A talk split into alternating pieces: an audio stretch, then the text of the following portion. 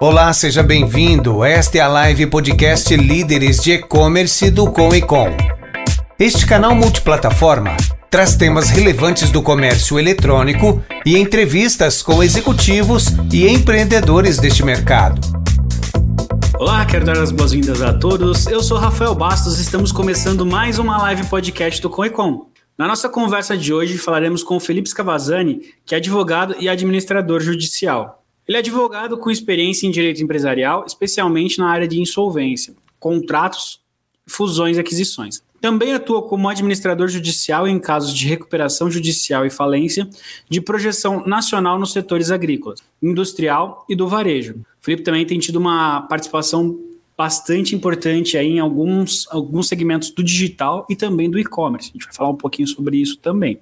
Ele é graduado em Direito pelo Centro Universitário Uniceb Coque Possui formação complementar em contabilidade para advogados pela Fundace, é, reestruturação e recuperação de empresas pela GVLOL e curso de administrador judicial no TMA. É, é professor convidado de Direito Penal na Universidade de Ribeirão Preto e é mestrando em Direito pela Universidade de Ribeirão Preto. Também é presidente da Comissão de Estudos de Recuperação Judicial e Falência da OAB de Ribeirão Preto. Antes, porém, de nós começarmos o nosso bate-papo de hoje, é importante lembrar vocês que o CONECON, o Comitê de Líderes de E-Commerce, é o maior grupo de empreendedorismo, networking e aceleração do comércio eletrônico do Brasil. Ele reúne executivos com o objetivo de se fortalecerem na presença digital, com ênfase no e-commerce e através de experiências, assim como essa, a live podcast do Conecom. Então, se você se interessa pelos assuntos de comércio eletrônico, siga o Conecom nas redes, nas redes, sociais, arroba Conecom Oficial, e também acompanhe nosso site, porque lá a gente posta todo o nosso calendário, toda a nossa agenda. Então é www.coecom.com.br. Esse é o nosso episódio de número 72. Estamos no mês de maio de 2022. O nosso formato é multiplataforma, você pode assistir ao vivo ou as gravações que ficam disponíveis no nosso canal do YouTube e na nossa página do Facebook. Você também pode nos ouvir nas principais plataformas de podcast ou então no nosso site www.coecom.com.br/podcast. Agora, sem mais, quero convidar o Felipe. Seja muito bem-vindo, Felipe. Boa noite, boa noite, Rafael. Boa noite a todos. O Comecon na sua pessoa, sempre aí ativo, sempre participando das lives, né? Recebendo os convidados de momentil. Cumprimento também o Fernando aí, responsável por toda a organização Comecon, pessoa empresária, empreendedora incrível, sempre combativo também aí na, na defesa do comércio eletrônico e não poderia deixar também de cumprimentar os espectadores, né, tanto aqueles que nos acompanham aí via é, podcasts, né, sistemas de áudio também aqueles que estão aí via YouTube. Então, boa noite a todos. Ah, boa noite e nós que agradecemos. Eu agradeci meu nome, em nome do Fernando também. Muito obrigado por ter aceitado bater esse papo, compartilhar um pouquinho da tua trajetória que também a gente vai falar um pouquinho sobre a questão de direito digital, né? É, que eu acho que é bem importante aí. Ainda falta muita informação, principalmente para o pessoal que é boa parte do nosso público aí, são pessoas que estão ingressando no universo digital, estão ingressando no universo do e-commerce e muitas vezes se encontram desamparados, né? Eles precisam mais de base. A gente vai encaixar um pouco disso também no nosso papo de hoje. É, quero lembrar vocês também que vocês podem fazer as suas perguntas, tá? Então é só colocar a pergunta na plataforma que você está, seja LinkedIn, Facebook ou YouTube, que ela chega aqui para mim e eu direciono para o Felipe. Felipe, para a gente começar, conta um pouquinho quem é o Felipe, conta um pouquinho da tua trajetória. É, eu falei brevemente ali sobre a tua formação, mas se você puder falar um pouco mais, como que você caiu nesse universo de direito e depois como que você partiu para essa pegada do digital também, né? Tem a parte empresarial também de recuperação judicial. A gente vem aí em nos últimos dois anos com muitas empresas uh, tendo dificuldades, né? Então, com certeza você teve bastante trabalho, infelizmente, né? Por um lado aí, mas conta um pouquinho dessa trajetória para gente. Claro, claro, Rafael. Bom, é, a gente contar um pouco da trajetória, a gente tem que remontar na nossa infância, né? Porque é ali que formam as nossas bases, os nossos ideais. E eu costumo dizer que quem está na área do direito, advogado, qualquer outra profissão dentro do direito, que é muito abrangente, precisa ter uma veia empreendedora, né? É, e aí eu me lembro, quando era pequeno, menino, eu sempre gostava de ser comerciante, de vender coisas, montar coisas, revender, revendia em escola, é, em casa para avós, tios, é, tinha essa atuação mais, mais dinâmica, né? Isso é, é importante porque já mostra um pouco de onde a gente quer ir, de onde a gente quer chegar lá na frente. Lógico que o caminho é muito longo, mas é, tem, tem muitos percalços, muitas pedras no caminho, e aí até digo que eu, por exemplo, nunca fui o melhor aluno da minha sala no ensino médio, ensino fundamental, sou aquela turma que era do fundão, que tinha que enfrentar sempre algum exame, né, sempre passava raspando algumas matérias, alguma facilidade, mais dificuldade, até me coloco aí como exemplo de que o fundão pode dar certo também, né? Então, essa é a, é a tônica que eu gosto de colocar sempre quando eu converso para a gente falar um pouco de história. E ensino médio, como eu disse, né, não fui um dos melhores alunos, mas sempre comunicativo, sempre buscando entender os propósitos, entender algumas dificuldades, né, e, e, menos assim, não era uma pessoa que aprofundava tanto nos estudos, até porque é, isso aconteceu com a evolução do tempo, com o amadurecimento, isso é um momento de cada um também, isso é muito importante que todo mundo respeitar o seu momento, o seu amadurecimento. E comigo aconteceu quando eu entrei na faculdade. Entrei ali é, já com 20 anos quase, e isso é, contribuiu muito porque eu posso afirmar que fiz uma boa faculdade, né? Já diferente da minha época de, de aluno de ensino médio, já fui um aluno mais assíduo, um aluno que realmente estudava, até porque tava, senti que eu estava num ambiente em que eu gostava mas também a escolha, né, já que adiantando também, não foi tão fácil. Eu confesso que é, antes de escolher pelo direito, influenciado sim um pouco por familiares, né? Meu pai é advogado, então também tinha uma, uma veia ali, né, no sangue também de advogado, mas é, eu pensei em fazer psicologia, cheguei a, a, prestar economia, e a economia até passei na faculdade com, com direito, mas na hora de escolher, é, levei para aquela que me pareceu mais racional, né, e agradeço porque eu acho que eu não seria um bom economista, então é, não, não é muito minha praia depois quando a gente começa a estudar um pouquinho mais, evoluir, acho que economia não era realmente aquilo que eu, que eu gostava. Mas quando entrei na faculdade de Direito, como eu disse, já entrei um pouco mais maduro, é, um pouco mais focado, buscando algo que é, eu, me parecia que eu queria para aquele momento, para aquela, para aquela, aquele momento de vida, né? Era um projeto de vida, eu, eu buscava ali é, é, concurso público. Tinha na minha mente, desde o primeiro ano, que eu queria ser o juiz ou promotor, e, e assim levei até meu quinto ano, é, já que todos os meus estágios, todos os meus estudos eram focados para esse tipo de, de situação, concurso público. É, fiz estágios chegando no último ano de faculdade, eu me lembro até, é, Rafael, no meu último ano de faculdade, para quem faz direito, isso é bem marcante. É, agora, em 2010, né, agora, dois, há 12 anos atrás, é, foi, foi quando a OAB permitiu que os alunos prestassem a prova da ordem no nono e no décimo semestre. Antes, o aluno precisava se formar é, para depois prestar a prova da ordem, sim virar advogado. No meu caso,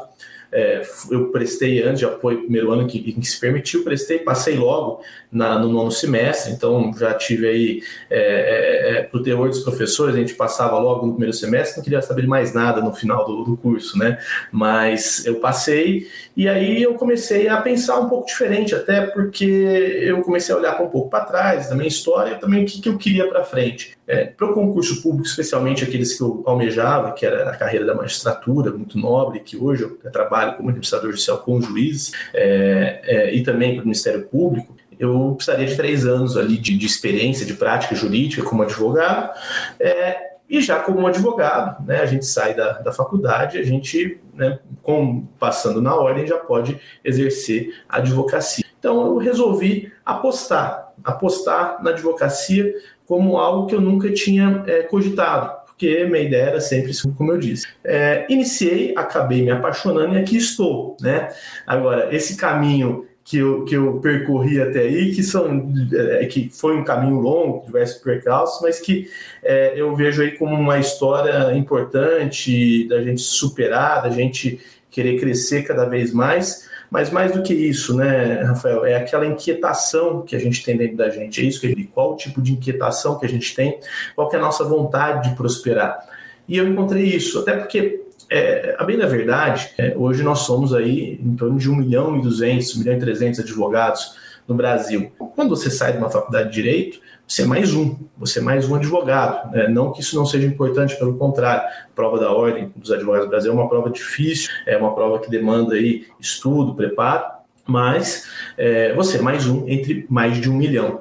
Então você precisa de destacar, né? E aí você começa a pensar como eu vou me destacar, o que, que eu vou fazer de diferente, como eu posso ser visto, como que eu posso empreender. E aí esse começo, é, até tem uma, uma consultora que trabalha comigo, chama Beatriz, ela sempre diz o seguinte: não despreze os pequenos começos. E isso, é, ela é uma consultora especializada em, em advocacia, mas vale para todos os negócios, Rafael. Quando a gente olha aí o cenário de comércio eletrônico, principalmente, que é o principal público que a gente conversa hoje, são pessoas que, via de regra, estão iniciando pequeno, é, iniciam com certas dificuldades, com financiamento, é, falta de recursos, é, começam principalmente com grandes empresas, grandes players no mercado, impondo situações, impondo é, é, cláusulas contratuais, dificuldades, e que esses é, empreendedores precisam começar. A gente tem diversas histórias de, né, de empreendedores que começam do zero, baixo, que hoje têm as maiores é, empresas de comércio eletrônico. Eu mesmo, pelo escritório, já atendi uma grande, um grande player do mercado é, que, de, de, comércio eletrônico também, que começou pequeno e hoje é uma das maiores comercializadoras aí de, de produtos eletrodomésticos do nosso país. Então, é, a gente enxerga essas histórias é, para poder aprender. Tem até uma frase interessante que diz, né? Aprender com o nosso erro é bom aprender com o erro dos outros é melhor ainda. E, e, por isso que a gente costuma contar os nossos tropeços para justamente é, é, entender. Então, como eu disse, eu iniciei é, pequeno na advocacia, é, eu e mais dois sócios, pequeno, não trabalhava também como administrador judicial, apenas como advogado. É, a, minha, a minha formação e a minha, a, meu foco acadêmico e profissional era, para você ter ideia, voltado para o direito penal, algo que hoje eu não tenho é, quase nenhum contato, exceto na academia, né, na, na, na faculdade, quando sou convidado para algumas aulas nesse, nessa matéria, mas na prática é, é, é, praticamente zero o meu contato com direito penal, que é algo que eu gostava muito, gosto ainda, mas que é, acabou a vida levando para um outro lado, que eu costumo brincar com quando quem me, me conhece e faz tempo que às vezes acabamos se encontra, o direito penal, eu brinco que o direito, o crime não compensa. É brincadeira, até porque compensa muito, tem grandes e bons profissionais na área, mas para mim o direito empresarial é, o direito ligado aí a, a, novos direitos, como empresarial também, direito etário, é, que é um direito, uma grande área também, direito aqui no Brasil, assim como as novas, as, os novos ramos do direito, digital, como bem disse, é, quando a gente fala em e-commerce, contratos que envolvem e-commerce, startups, é, é, acabou me pegando, né, e, e tomando, é, fui picado aí por, essa, por essas novas áreas e seguindo minha carreira nesse caminho. Então, hoje, aí a gente cresceu, o escritório cresceu, em paralelo, é, também já nessa veia empreendedora, a gente buscou e abriu uma empresa que é de administração judicial, a gente atende é, de, empresas em crise por meio do, do, Poder Judiciário, que são nomeações que a gente busca para fins de atuação como administrador judicial. É, são casos, né, como você disse, é, importantes, porque são empresas que estão em crise, empresas que estão passando por dificuldades, e a gente acaba acompanhando, é, tanto pelo lado da empresa e também pelo lado dos credores, que também acabam entrando com grande, né, uma, uma, em uma dificuldade muitas vezes quando é, é deixam de receber seus créditos do devedor. Então, é, a gente iniciou essa empresa, eu, eu, eu, um dos sócios também fundadores da, da, da tanto da, do meu escritório quanto dessa empresa.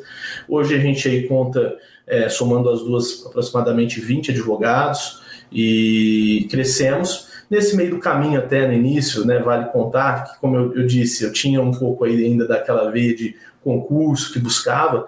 É, vale contar que eu, eu, eu, prestei um concurso é, para procurador é, da Câmara Municipal de uma cidade aqui da região, passei, é, assumi, porque, querendo ou não, era um, era um salário confortável, eu estava em início de carreira, e é, isso trazia um conforto, né? Por um outro lado, também trazia alguns impeditivos, porque eu não conseguia dar total atenção aos meus negócios, já tinha a, a, a outra empresa, já tinha as duas empresas, e quando chegou um quatro, cinco meses de atuação como procurador, eu tive que parar e pensar no que, que eu queria focar. Né? E é isso que é uma lição que eu acho que vale para todos, para todas as áreas. A gente precisa saber naquilo que é, não adianta a gente abraçar o mundo. Mas, poxa, Felipe, você tem duas empresas que são diferentes. São, são diferentes, mas são ligadas ao mesmo tipo de negócio. Né? É diferente quando a gente tem empresas de ramos diferentes, mas não tem uma atuação ativa, é só uma atuação passiva, seja como investidor, seja como qualquer outro tipo de situação, consultor. Mas quando a gente tem uma atuação ativa, a gente precisa ter negócios com sinergia. E é isso que às vezes falta para aquele que é empreendedor, que a gente é, é, muito multitask, né? É multitarefas, gostamos de fazer diversas coisas ao mesmo tempo, mas o foco é algo que é principal. A gente precisa focar nos nossos problemas, nas nossas soluções para poder crescer. E em razão desse foco, quando deu quatro, cinco meses, eu olhei e falei: eu acho que eu preciso sair daqui, porque aqui eu estou estagnado. Eu até tenho um conforto, mas o meu negócio não é aqui. Eu preciso seguir no plano que eu tinha, com as empresas que eu tenho, porque senão eu vou ficar parado aqui. Talvez continue com o meu escritório, continue como administrador judicial, mas não tendo uma certa relevância, um ganho. E resolvi sair, é uma decisão difícil, mas resolvi sair e seguir na, na, na, carreira. E deu certo, graças a Deus, né, com muito empenho, com muitas pessoas em volta ajudando, né? É, larguei o concurso e, e, e foquei bastante no, no, meu negócio. Agora, por exemplo, eu, eu, eu já é, com os dois negócios mais estabilizados, com uma boa equipe, eu re decidi retomar um sonho que era lá de trás quando eu formei, que é é, imergir numa uma vida, uma carreira acadêmica também. Não porque eu quero ser professor, não porque eu quero é, é, seguir apenas na vida acadêmica, mas porque essa vida acadêmica é, na área do direito é muito importante porque complementa a nossa formação. É, hoje, como advogado, eu sou obrigado a estudar todos os dias praticamente e não pode ser diferente também como professor.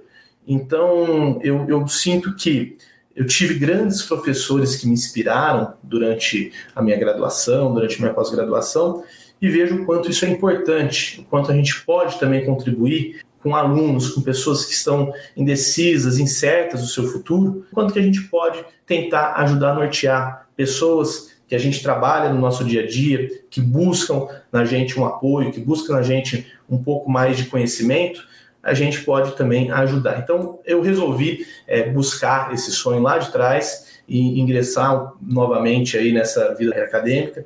Já voltei a, a, a dar, a dar aula em pós-graduação, agora iniciando em graduação, encerrando meu mestrado, que é justamente para focar também nessa terceira nessa terceira uh, linha né, de atuação, é, escritório, judicial e também professor. A gente acaba aquele que gosta de empreender acaba buscando cada vez mais coisas, né? É, para fazer isso é sempre complicado, porque a gente assume, assume quando vai ver, assumiu tanta coisa que não sabe como que vai dar conta. Mas como eu disse, havendo sinergia, havendo coerência né, que você está fazendo, você consegue sim, porque isso faz é, parte de uma prática, de, de, você estar no dia a dia daquilo, fazendo aquilo que você gosta. Então, basicamente, Rafael, assim, é, a minha vida é profissional, meu trajeto profissional, ligando desde lá de quando eu era pequenininho, que gostava de vender para os meus amigos, meus parentes, é, bloquinhos de nota, é, vender outras coisas pequenininhas. É, cheguei hoje aqui, estou aí como advogado e, e sócio de, de, duas empresas. Legal. E é bacana, eu gosto muito aqui da, da Live Podcast, do Coecom, porque a gente consegue perceber como que desde o início, né, da, da formação da, da criança quase, né, é, você vai construindo aquilo que vai ser a sua carreira lá na frente, né. Então você falou sobre essa questão aí de gostar do comércio, né, então, gostar de negócio, querendo ou não, você tem esse viés aí, principalmente com a parte de pressão judicial, provavelmente você entra em alguns pontos para consideração, né, dessa forma. A gente consegue observar também é, as três opções que você tinha, né? Então você falou direito, psicologia e economia, certo? Então hoje no seu trabalho você aborda as três frentes, né? Querendo ou não, por mais que você não se aprofundou em economia, você precisa considerar muito a, a, o que está rolando na economia, os princípios e conceitos de economia, para você poder é, executar com excelência esse seu trabalho de, de recuperação judicial, né? E a psicologia, porque você está lidando ali com credores e devedores, né? É, não é fácil, né? Não é fácil nem para quem quer receber, como para quem também não tem condições de pagar, né? Então exige um, um, equilíbrio mental ali, uma força mental muito forte. Então é, é, é, legal enxergar essa costura que foi surgindo, né? Então desde o do jovem que gostava de ser comerciante, uh, não gostava tanto assim de estudar, partiu para a faculdade de direito, né? E trouxe toda essa carga junto. Então, eu acho que isso foi bem legal do que eu trouxe aqui da, da tua concepção.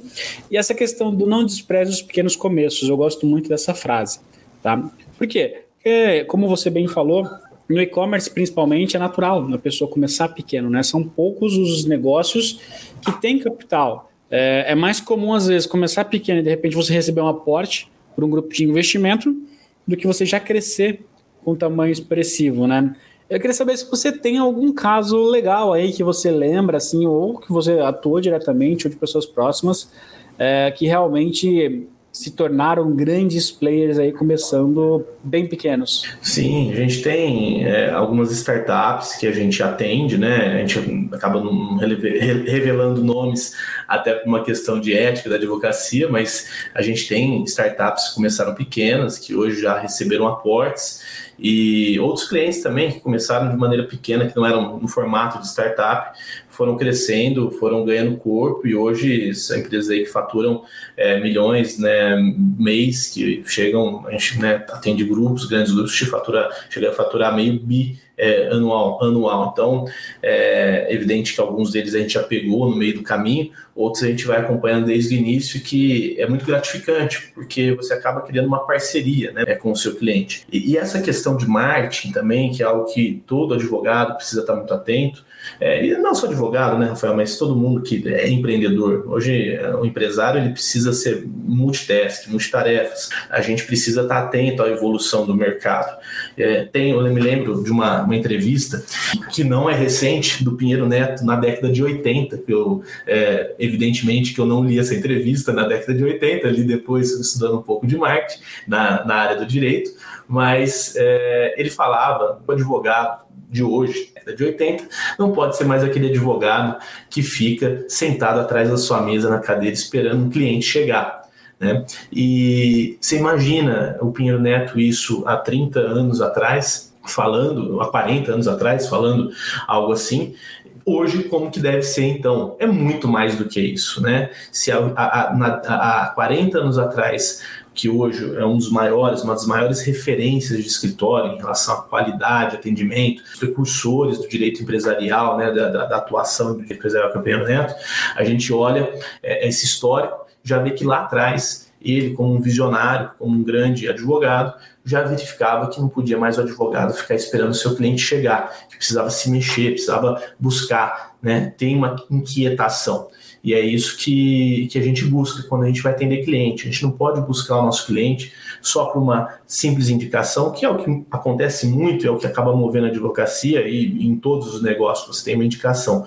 Mas é você procurar o problema do seu cliente, tentar achar solução com ele, tentar buscar as dificuldades, as dores do negócio dele e tentar juridicamente solucionar. Evidente que, que os problemas de clientes envolvem financeiros, contábil, setor de logística, operações, administrativo, mas daquilo, naquela caixinha que nos cabe, como advogado, a gente tem sim que tentar é, buscar algo além e não ficar somente esperando que o seu cliente te demandar, te buscar, ouvi-lo, saber qual é a dificuldade dele é, e tentar inspirá-lo, porque é isso que gera uma relação duradoura pior do que, mais difícil do que, é, é, melhor, pior do que você não conseguir cliente é você perder um cliente. Isso é muito pior, porque você mostra que talvez você esteja com algum problema, você precisa de algum alinhamento no seu curso. E para nós, perder cliente é algo que é inadmissível. A gente preza, sim, pelo contato, preza por uma, uma atenção especial. É, então, são, são diversas as questões, né? O advogado que precisa estar atento ao,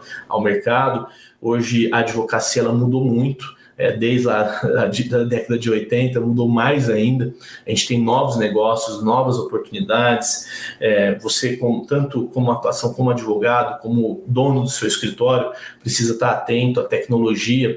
Hoje a advocacia é a chamada advocacia 4.0, né, Rafael? A gente teve uma grande evolução de health techs, fintechs, chegamos aí, talvez, nos grandes momentos de revolução das law, law e legal techs. São diversos sistemas de tecnologia, são diversos sistemas que a gente acompanha e, e o mercado também né, necessita. Então, a gente precisa disponibilizar para os nossos clientes um melhor sistema, a gente precisa disponibilizar para a nossa equipe também um melhor sistema, uma melhor atuação. Hoje a gente tem grandes sistemas aí como, por exemplo, em Venice, é, que buscam ações, que te antecipam decisões, você consegue saber o que está acontecendo no, contra você dentro do Poder Judiciário, sem mesmo ter que ficar esperando um tipo de cartinha ou uma citação para que o cliente saiba que tem uma ação contra ele. Então, são, são, são movimentos aí que acontecem no dia a dia, cada, como eu disse, é uma, acho que a revolução do momento dentro dessas startups, é, desse ecossistema é da Legal e da, da Lawtech, porque a gente tem, tem muita novidade,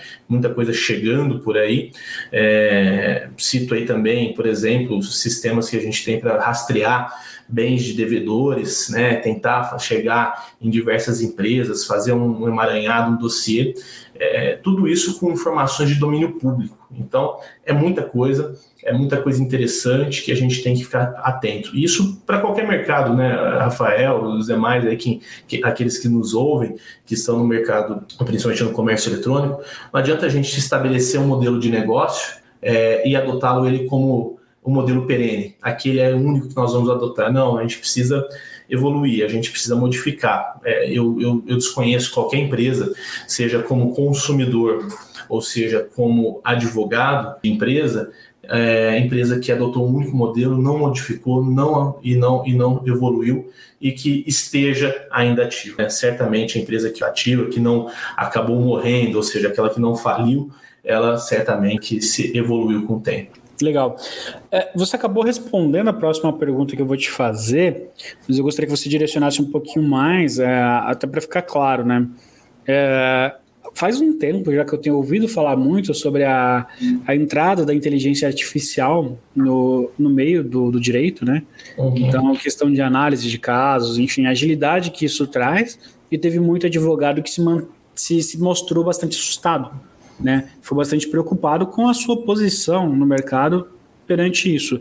Automaticamente, com os seus comentários, você já respondeu, vocês aproveitam isso, né? Então, beleza, é nosso aliado, então a gente utiliza isso para os nossos clientes, é, a gente aproveita o máximo que pode aproveitar para potencializar ainda mais a nossa atuação. Se você pudesse falar um pouquinho mais sobre essa questão da inteligência artificial especificamente, como que você enxerga ela como alinhado, né? Porque claramente você não vê como um concorrente, como algo que vai te atrapalhar. Pelo contrário, é uma grande ferramenta que vai te, te dar mais força, né? Sem dúvida, sem dúvidas, Rafael. É, a gente tem alguns tipos de ferramentas, vai, vai falar em, em, revolução tecnológica na advocacia. Aquelas ferramentas que são feitas para o cliente, para departamentos jurídicos, e ferramentas que são feitas para o nosso é, departamento interno, escritório como empresa. Então, é, um acompanhamento de processo internamente, publicações, o próprio financeiro. Não dá mais para admitir hoje, em 2022, é, um escritório de advocacia que não tem um sistema de acompanhamento de processos. Isso é muito arcaico, isso não funciona mais. Né? É, aquele acompanhamento, me lembro de antigamente, que se fazia com fichas, que você passava as fichas, isso não existe mais. Da mesma forma que não, não cabe mais um acompanhamento de um financeiro sem um devido sistema. Né? Qualquer empresa que tem um certo movimento precisa ter um sistema. E o escritório não é diferente. Isso é até uma, um, um, déficit, talvez, Rafael, que a gente tenha na, na, na nossa formação como advogado. Faculdade de Direito nós fazemos cinco anos, algumas faculdades, inclusive, têm até é, período integral de alguns anos, mas acabam esquecendo de algo que é importante: ensinar o advogado, que por sua natureza não é uma pessoa é, com uma veia empreendedora ou com um viés financeiro, contábil, administrativo, é, é a buscar meios de mover o seu negócio, a crescer o seu negócio. Então a gente fica muito focado em processo, direito material, civil, direito do trabalho, direito tributário, penal, mas esquece um pouco de como preparar esse profissional para o mercado. A gente é colocado, como eu disse, no mercado, quando se passa na ordem dos advogados do Brasil, apenas um advogado, como mais um em 1 milhão e 200. Então, se hoje a gente for enxergar esses sistemas como inimigo, é, certamente a gente está dando um passo para trás. Isso é para tudo, né? Todos os tipos de empresas. Hoje a gente vê o agro, o agro 4.0 também. É, antes a gente tinha que fazer o acompanhamento de lavouras é, é, é, passando de carro ou com um avião. Hoje você tem drones, sistemas que você não precisa mais gerenciar uma fazenda estando na fazenda. Né? Essa evolução acompanha em todas as áreas, algumas mais rápidas, outras mais devagar, aí até por demanda de mercado mas é, dentro do, do, do, direito, sim. É lógico, é evidente que há alguns sistemas, há algumas plataformas que geram algum tipo de concorrência desleal. A gente sabe que na advocacia tem código de ética, as limitações e que não permitem algum tipo de propaganda, algum tipo de atuação de advogado, bem como empresas atuarem com advogados dentro, atuando efetivamente, né, como, como advogado. Então, é, por, por razão disso, há algumas questões que são tratadas é, que trazem um pouco aí de sensibilidade e sim um tipo de, de inimigo, né? não digo inimigo, mas uma certa concorrência desleal. Que isso acaba sendo tratado pela Ordem dos Advogados do Brasil, é, é, é, um tema que está em constante evolução. O próprio marketing do advogado é algo que está em constante evolução. É, antes né, não se admitia, por exemplo, o advogado é, ter publicações via Instagram como, como uma forma de, de, fomentar o seu trabalho. Então, como eu disse, né, a gente não pode, por exemplo, ficar citando clientes, a gente não pode ter no nosso site os clientes que a gente atende, mas a gente tem outras formas, sim, de buscar a nossa divulgação. Então, a gente tem que separar alguns tipos de plataforma e saber aquelas que estão a nosso favor e aquelas que não estão. Então, por exemplo, eu disse um exemplo que é uma plataforma que eu posso ofertar aos meus clientes, os meus clientes podem ter, de que eles vão saber quando é distribuída uma ação em seu nome, antecipadamente de chegar uma carta R ou de vir um oficial de justiça, eles já sabem que isso vai acontecer, porque eles já sabem que há uma ação com o nome dele, seja em que tribunal for. O que, que isso possibilita? Isso possibilita que esse cliente, que essa empresa, tome uma decisão antecipada ela possibilita que consiga, às vezes, fazer um acordo de maneira antecipada, possibilita é, não perder prazos. Quando a gente pensa em empresas grandes, com diversas filiais, pode ser que essa carta chegue numa filial e a carta fique extraviada, e aí você perde um prazo, você perde um processo por uma coisa tão pequena. Então, veja só o quanto é importante isso. Você ter sistemas de acompanhamento, sistemas que vão te auxiliar na melhor condução do, do, do, seu jurídico. Isso vale tanto para escritório quanto para departamentos jurídicos internos de empresa. Então, isso é um, é um pequeno exemplo de como um, um, sistema pode ser aliado de um escritório e não inimigo. Legal. E agora, puxando um pouquinho aqui para o que é o nosso tema principal, que é comércio eletrônico, né? E aí a gente puxa também um gancho para outro nicho que você atua muito forte, que é a parte das startups, que sempre estão ligadas à tecnologia. Então, pega é, essa onda do digital também. É, muitas vezes, principalmente quando a gente fala de e-commerce, são mercados não tão regulamentados. Então, uhum. são mercados que estão em constante é, regulamentação, modificação, alteração. Então, a gente viu aí uma questão de LGPD, a gente vê uma questão, por exemplo, do do direito do consumidor em cima de e-commerce, que a lei fala que a pessoa tem até sete dias para se arrepender da compra. Aí muita gente converte isso num direito de troca, que não está tão especificado assim na lei. Aí vem uma plataforma como o Mercado Livre e joga esse período de troca para 30 dias e não somente sete, né? Então a gente vê vários pontos aí. É, como que você enxerga é, essa questão, às vezes, de falta de preparo por parte do lojista, tá? Então, o lojista muitas vezes não tem conhecimento de tudo isso, é, ele não sabe onde acompanhar toda essa informação. Então, a gente sabe que a gente está lá no grupo do Coecon, troca-se essas informações, a gente vê isso também em outros portais de notícia, como e-commerce Brasil, entre outros. Mas qual seria uma dica que você daria para esses pequenos sellers que estão entrando no mercado aí, ou estão é, já entraram e estão recentes no mercado e não sabem nem por onde começar, nem onde buscar essas informações, que você poderia contribuir um pouquinho com ele? Claro, claro, Rafael. É, acho que a primeira coisa a gente tem que separar né, é, é a questão da falta de preparo com o abuso de grandes plataformas. A gente sabe que isso existe muito. Sobre a falta de preparo, hoje, com a revolução do conhecimento, a gente cada vez mais tem acesso, como Econ é prova disso, eu acompanho o Comecon desde o seu início, praticamente quase na sua fundação, que a gente ingressou lá, apoiando, participando de reuniões. Então, é, é, você tem diversos institutos, plataformas que vão auxiliar. Hoje é muito mais difundido. Então, é, você ter uma boa assessoria, uma boa consultoria, principalmente para aquele que está começando, para entender, é, são diversas as nuances. Eu não posso servir como exemplo porque eu quase não conheço de plataformas, eu quase não conheço de sistemas, mas quem trabalha com isso é, tem condições de ensinar, tem condições.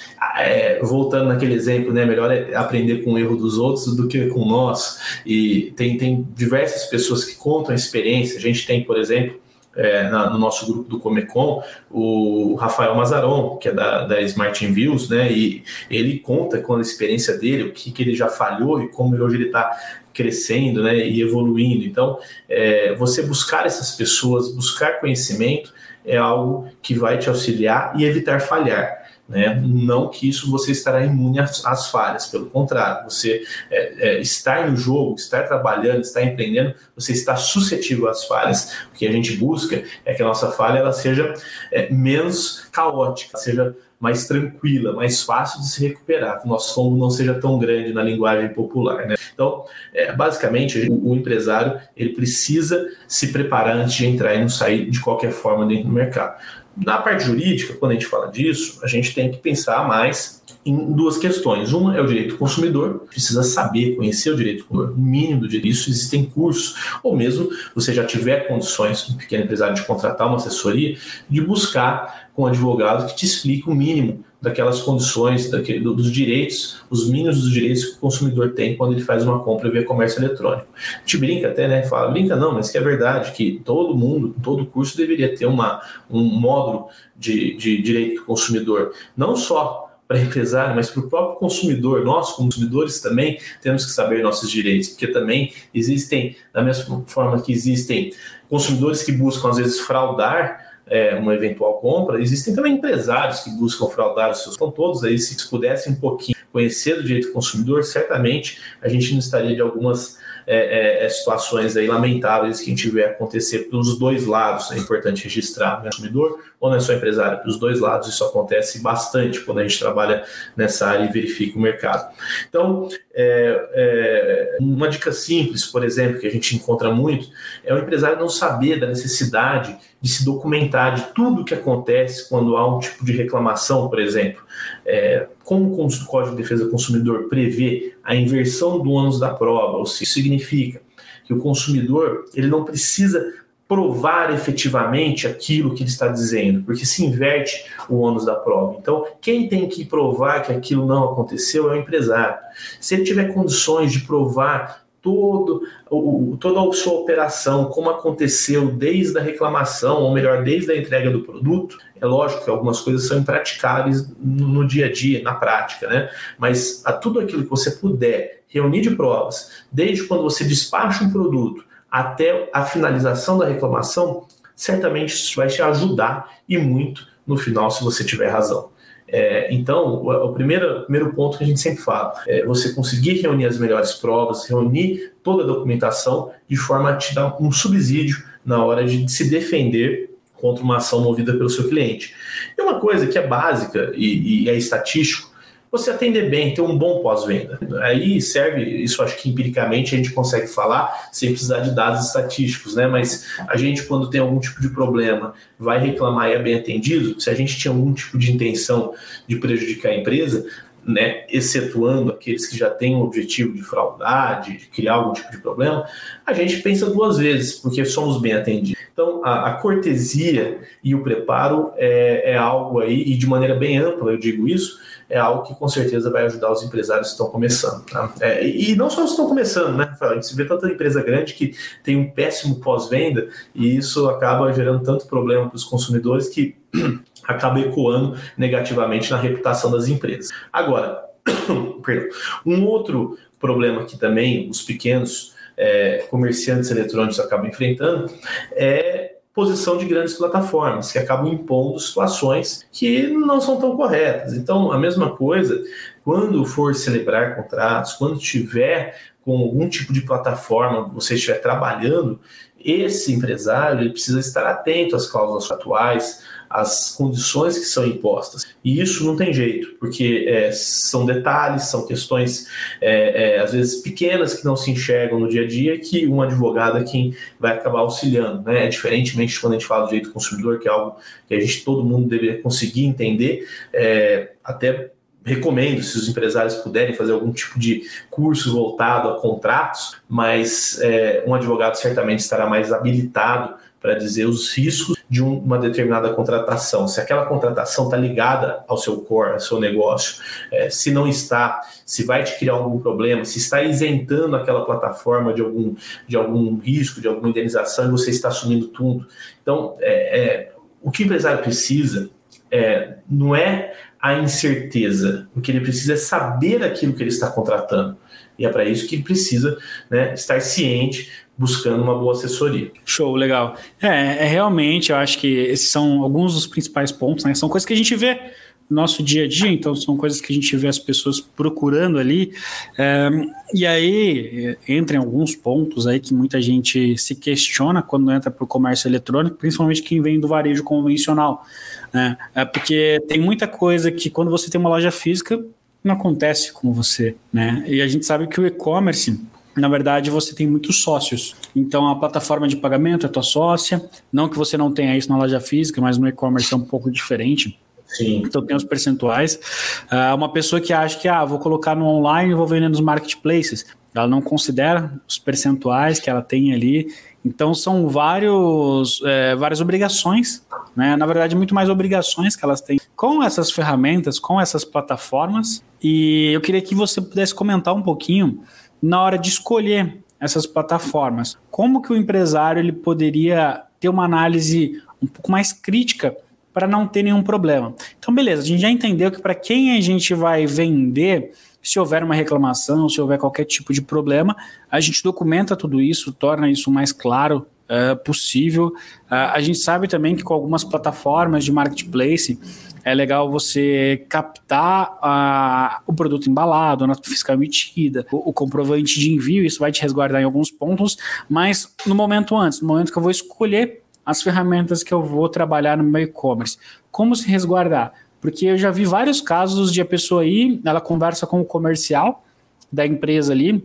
Normalmente a assinatura de contrato é muito facilitada, né? É só você clicar no botão aceito e dar um continuar. Então as pessoas dificilmente leem esse, esse contrato. E aí, de repente, no meio da parceria, surge uma coisa que essa pessoa nem esperava, né? Então, esse lojista nem esperava, e aí fala: não, tá no contrato. Você que não leu.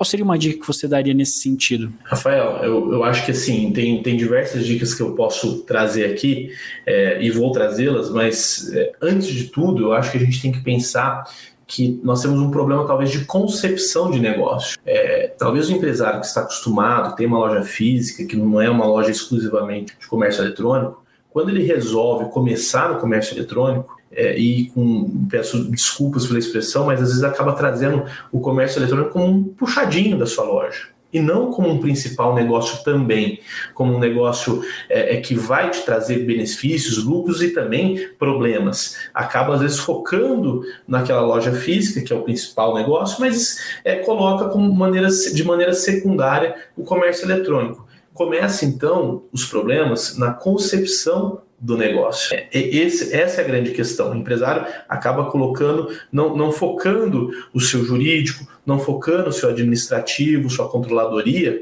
dentro do comércio eletrônico. Coloca, às vezes, uma pessoa inexperiente ou ainda com experiência, mas é, não olha para aquilo como uma grande oportunidade. E é aí que acaba acontecendo os problemas. Que é aí que a gente pode dizer.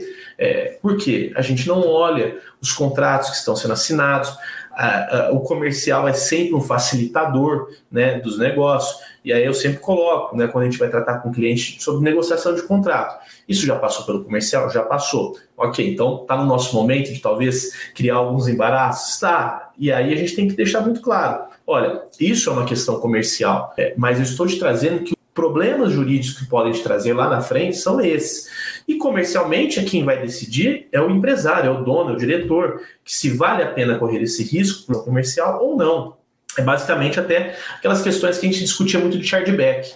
Né? É, antes não, não, se admitia a, a, a indenização via chargeback, as empresas de cartão de crédito, operadoras cobravam chargeback e você tinha que, enfim, né, tinha que aceitar e nada fazer. É, de um tempo para cá, os tribunais começaram a oscilar um pouco mais a, a, jurisprudência e admitir, sim, que é, não é possível é, cobrar do, do, do, do, empresário, do comércio eletrônico, aquele chargeback. É, isso foi uma movimentação, de acordo com diversos casos.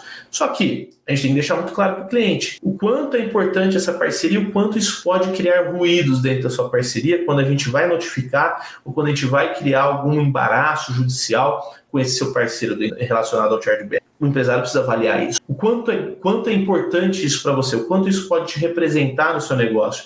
Então, essa avaliação conjunta tem que ser feita interligada: é, advogado, comercial e financeiro.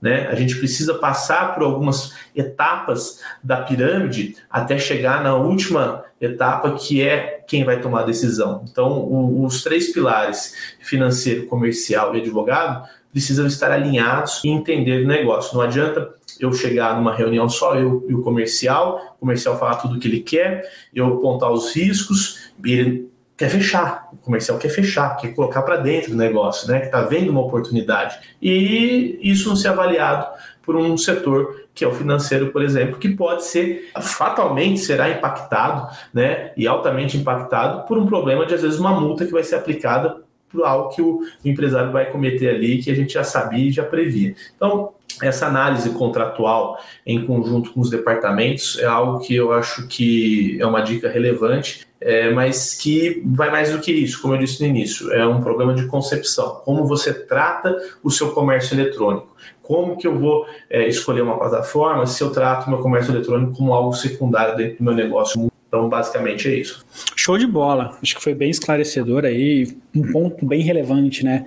Uh, a gente sabe que o empreendedorismo por necessidade ele tem colocado muitas pessoas né, no comando de empresas aí às vezes sem nenhum preparo né? então querendo ou não a abertura do MEI ela facilitou muito a abertura de empresas né então é bem menos burocrática às vezes a própria pessoa pode fazer mas existe um, todo um funcionamento, existe todo uma sequência de ações que deve ser executadas e que muitas vezes é até desconhecida. Por quê? Porque a pessoa não buscou informações o suficiente. Felipe, o papo está muito bom. Porém, a gente já vai estourar um pouco o nosso horário aí, daria para ficar conversando aqui muito mais sobre isso. Inclusive, a gente pode trazer mais para frente algumas pautas, eu acho que, que pode ser bem pertinente aí para o nosso público. Então, a gente tem uma parte que a gente faz algumas perguntas para poder conhecer um pouco mais de você, no teu dia a dia. São três ou quatro perguntinhas ali que eu vou te fazer. Vamos para essa sequência de perguntas agora, então? Claro, vamos lá, Rafael. É uma pena que esteja acabando. É, então, a gente olha assim e fala, poxa, já foi. Então a gente já está com é, 50 é. minutos de, de transmissão. A gente evita passar muito de uma hora, né? Até pelo, pelos nossos ouvintes aí, mas com certeza a gente vai continuar esse papo em um outro momento oportuno também. Com certeza, ficou à disposição. Mas vamos às perguntas. A primeira pergunta é se você tem um mentor e se você tem, se você pode revelar quem é. Aquela pessoa que te inspira ou te inspirou em algum momento? Rafael, essa, essa é uma pergunta muito importante, é, porque quando eu costumo responder algo sobre mentor e inspiração, eu, eu, eu, eu costumo dizer algo mais amplo, que eu falo que a inspiração é mais complexa do que a gente pode pensar em apenas um mentor. Por quê? É, pessoas precisam de pessoas, a gente sabe disso, né? A gente precisa se relacionar, isso vem da nossa história, da nossa até da nossa revolução cognitiva, né? Que permitiu que, nós, que os homens começassem a falar, é, a imaginar, a, a, contar histórias, né? A gente tem até aquele livro, o Sapiens, do Yuri, que, que, que diz que a, a, o, o, ser humano, né? Nós, homens, somos, somos mais evoluídos que animais, que é a nossa capacidade de se comunicar e, e, capacidade de fazer fofoca, inclusive. É isso que nos permitiu que estamos, estarmos aqui hoje conversando, porque a gente evoluiu a ponto disso. Então, o que eu digo sempre, pessoas precisam de pessoas. É, se eu dizer, dissesse que apenas uma pessoa minha mentora, apenas uma pessoa minha inspiração, estaria sendo leviano, porque é, no decorrer da nossa vida são diversas as inspirações, desde a minha família, dos meus pais, quando pequenos, e depois hoje também, como, como um profissional já, é, é, desde meus familiares, esposas, filhos, mas também, sobretudo, quando a gente fala de negócio, das pessoas que trabalham com a gente. É, a gente não pode esquecer, porque são essas pessoas que nos, nos inspiram e nos faz mover a crescer, a tentar buscar sempre o melhor. Então, eu cito advogados, é, assistentes, é, todas as pessoas que trabalham comigo. Isso é, é, é, é todas as pessoas que de alguma forma passam na nossa vida têm uma certa relevância e uma certa inspiração no nosso dia a dia, no nosso momento. Né? Lógico que algumas é, marcam mais do que outras, mas de forma é, é, muito mais ampla, num lato, né, num lato senso, a gente pensa aí é, numa visão macro, que são, são as pessoas que passam pela nossa vida que acabam marcando e nos inspirando. Show de bola, gostei demais dessa resposta. Diferente de tudo que a gente já tinha ouvido aqui. Legal. Felipe, quais são suas fontes de informação no dia a dia? Ó, oh, é, a gente é, lida, a gente lê muito, né, Rafael? O advogado, por sua natureza, sua essência, precisa estar em constante atualização. Então, é, eu, eu, dou como exemplo, eu, por exemplo, é, é já de manhã eu começo a ler notícias, pego os resumos de notícias, tem os aplicativos que resumem, né? A gente quer saber o que está acontecendo no mundo, o que já aconteceu, os países que já acordaram mais cedo que nós, o que está acontecendo conosco. É, assino alguns alguns periódicos gratuitos de, de, de, de, de notícias é, que trazem sobre o mundo aí da tecnologia, startup, tem, acho que um deles é The Brief, que é muito bacana, é, eu leio notícias também relacionadas ao direito, jornal, jornal é, pego inclusive jornal impresso, né, físico para ler, é, embora já seja um pouco mais novo, esteja aí mais ligado à tecnologia, mas pego também, e, e, a gente, né, por, por ter referência, eu não sei se seria alguma pergunta relacionada a livro, mas é, eu sempre busco me informar e, e, crescer um pouco mais lendo biografias. Quem é empreendedor gosta de ter referências empreendedoras, né, as inspirações.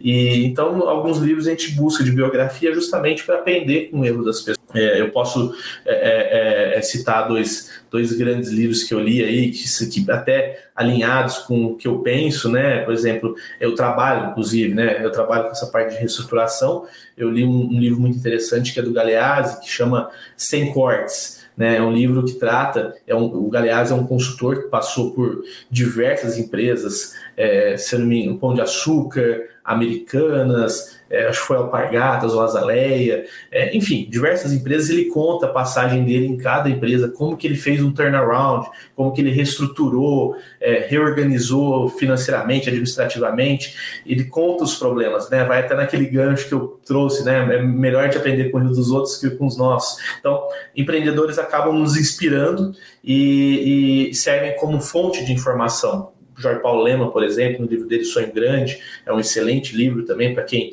é, gosta de empreender, tem essa veia. É, são, são referências de informação que a gente busca.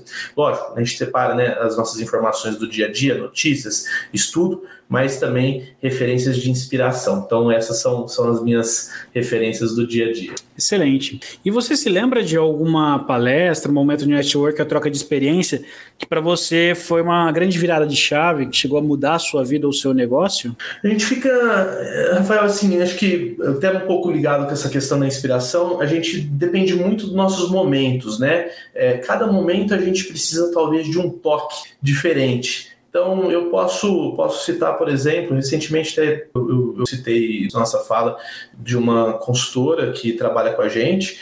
Ela tem aquela frase que é famosa, né? Não é dela, mas que não despreze os pequenos começos. Estive num curso dela recentemente, foram dois dias de imersão. E, e, as palavras dela é, é, nos, me motivou e motivou também meus sócios a gente começar a refletir um pouco mais o nosso negócio. Ela fez uma pergunta muito importante é, é e eu até respondo. Você contrataria o seu escritório? Você contrataria o seu negócio? É, olha só que pergunta bacana, né? Porque nós estamos falando de serviço, no meu caso, né? não produto. Mais fácil a gente tratar, é, talvez por uma afinidade, ou porque é mais barato, é qualidade, mas e serviço? Como que você avalia isso? Então, você contrataria o seu próprio escritório para te defender, consultar? Então, é, isso nos faz refletir e motivar para melhorar cada vez mais, para que quando a gente olha para o nosso negócio, assim, eu seria o primeiro, a primeira pessoa a me contratar. Porque se eu não for a primeira pessoa a me contratar, talvez o terceiro não vai me contratar. Eu tenho que ter confiança. Então, esse tipo de, de, de informações, isso é momento. Talvez se eu tivesse ouvido, é, participado de, dessa, de, dessa palestra há 10 anos atrás, quando eu estava iniciando praticamente os negócios, eu não teria a mesma percepção. Então, em cada momento da vida, a gente tem uma evolução, uma percepção daquilo que é mais importante para a gente. Sensacional. Outra resposta também que eu gostei demais. Eu anotei essa frase, com certeza vou usar ela. E também é, é, esse questionamento que vocês tiveram, acho que é muito válido. Eu coloco ele em alguns momentos também para alguns clientes, enfim. Mas eu acho que a gente tem que ser o primeiro realmente a comprar o nosso serviço ou produto, porque senão alguma coisa está muito errada. Você não Sem vende dúvida. aquilo que você não compra. Acho que é, que é bem isso. Sem dúvida. Felipe, qual seria uma dica de ouro que você deixaria aí para quem está nos assistindo, para quem está nos ouvindo? Olha, é, essa dica de ouro eu acho que tá, tá, tá ligada também aí, Rafael, com, com essas frases que a gente sempre acaba trazendo, né? A gente e ligado com a inspiração. A gente tem, né, tem um ditado que diz que a gente nasce com três grandes dívidas na vida: uma com Deus, para que acreditam, uma com nossos pais e outra com os sábios da humanidade. Então vamos buscar nele é, é, os ensinamentos, vamos buscar neles as, as inspirações para que a gente possa utilizar, fazer com que essas inspirações ecoem no nosso negócio de forma a prosperar e com leveza, sempre com leveza, porque não adianta a gente ter um negócio pesado, um negócio que a gente não consiga é, é, é, é criar laços, criar segurança com aqueles que trabalham. A gente precisa sentir que quem trabalha com a gente precisa gostar.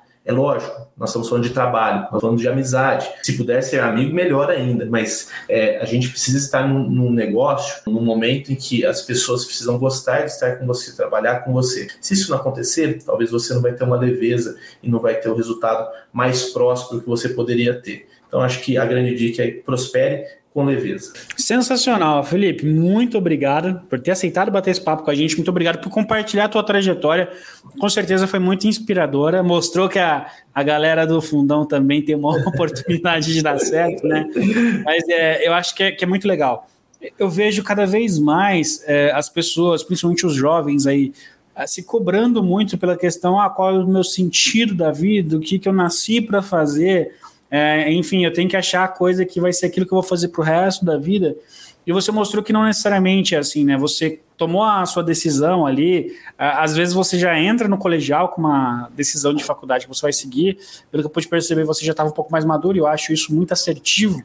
Né, evita muito, muita perda de tempo em fazer algo que você não gosta, depois você não vai aplicar lá na frente. Então é muito legal, você mostrou como que foi essa sua construção, né? Então você pegou mais ou menos tudo que você gostava ali e automaticamente isso foi se modelando para como você trabalha, como você atua hoje, como você ajuda outras pessoas, que eu acho que é o princípio de todo, toda prestação de serviço, enfim, toda venda de produtos é ajudar os outros. Então, parabéns pela trajetória e mais uma vez muito obrigado por ter aceitado bater esse papo com a gente. Rafael, eu que agradeço, agradeço o convite de poder compartilhar, de falar um pouco. É, Para mim é sempre um prazer enorme e eu fico à disposição de vocês. Obrigado também por, por me ajudar a crescer, porque vocês fazem aí parte do Comecon, também do meu crescimento, já que há pelo menos quatro anos estamos juntos aí, é, é, ajudando um ao outro a, a evoluir aí como pessoa, como profissional. Obrigado, viu?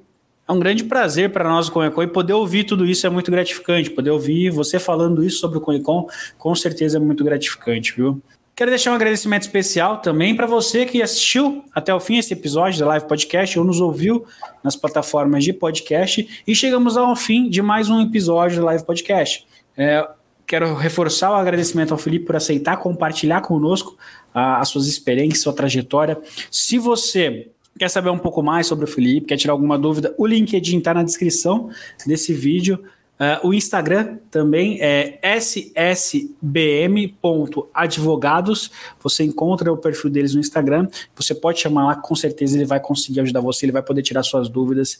E, e tem tudo para começar um negócio de uma maneira um pouco mais certa, um pouco mais instruída. Então, muito obrigado. Quarta-feira que vem teremos mais um episódio da Live Podcast Coecom. Se você quer saber quem vai ser o nosso convidado, siga as nossas redes sociais, arroba Oficial, ou então acompanhe nosso site www.coecom.com.br. Com isso, a gente encerra aqui a nossa transmissão de hoje. Mais uma vez, muito obrigado. Um forte abraço e até a próxima quarta-feira. Tchau, tchau. Um abraço, até mais. Boa semana.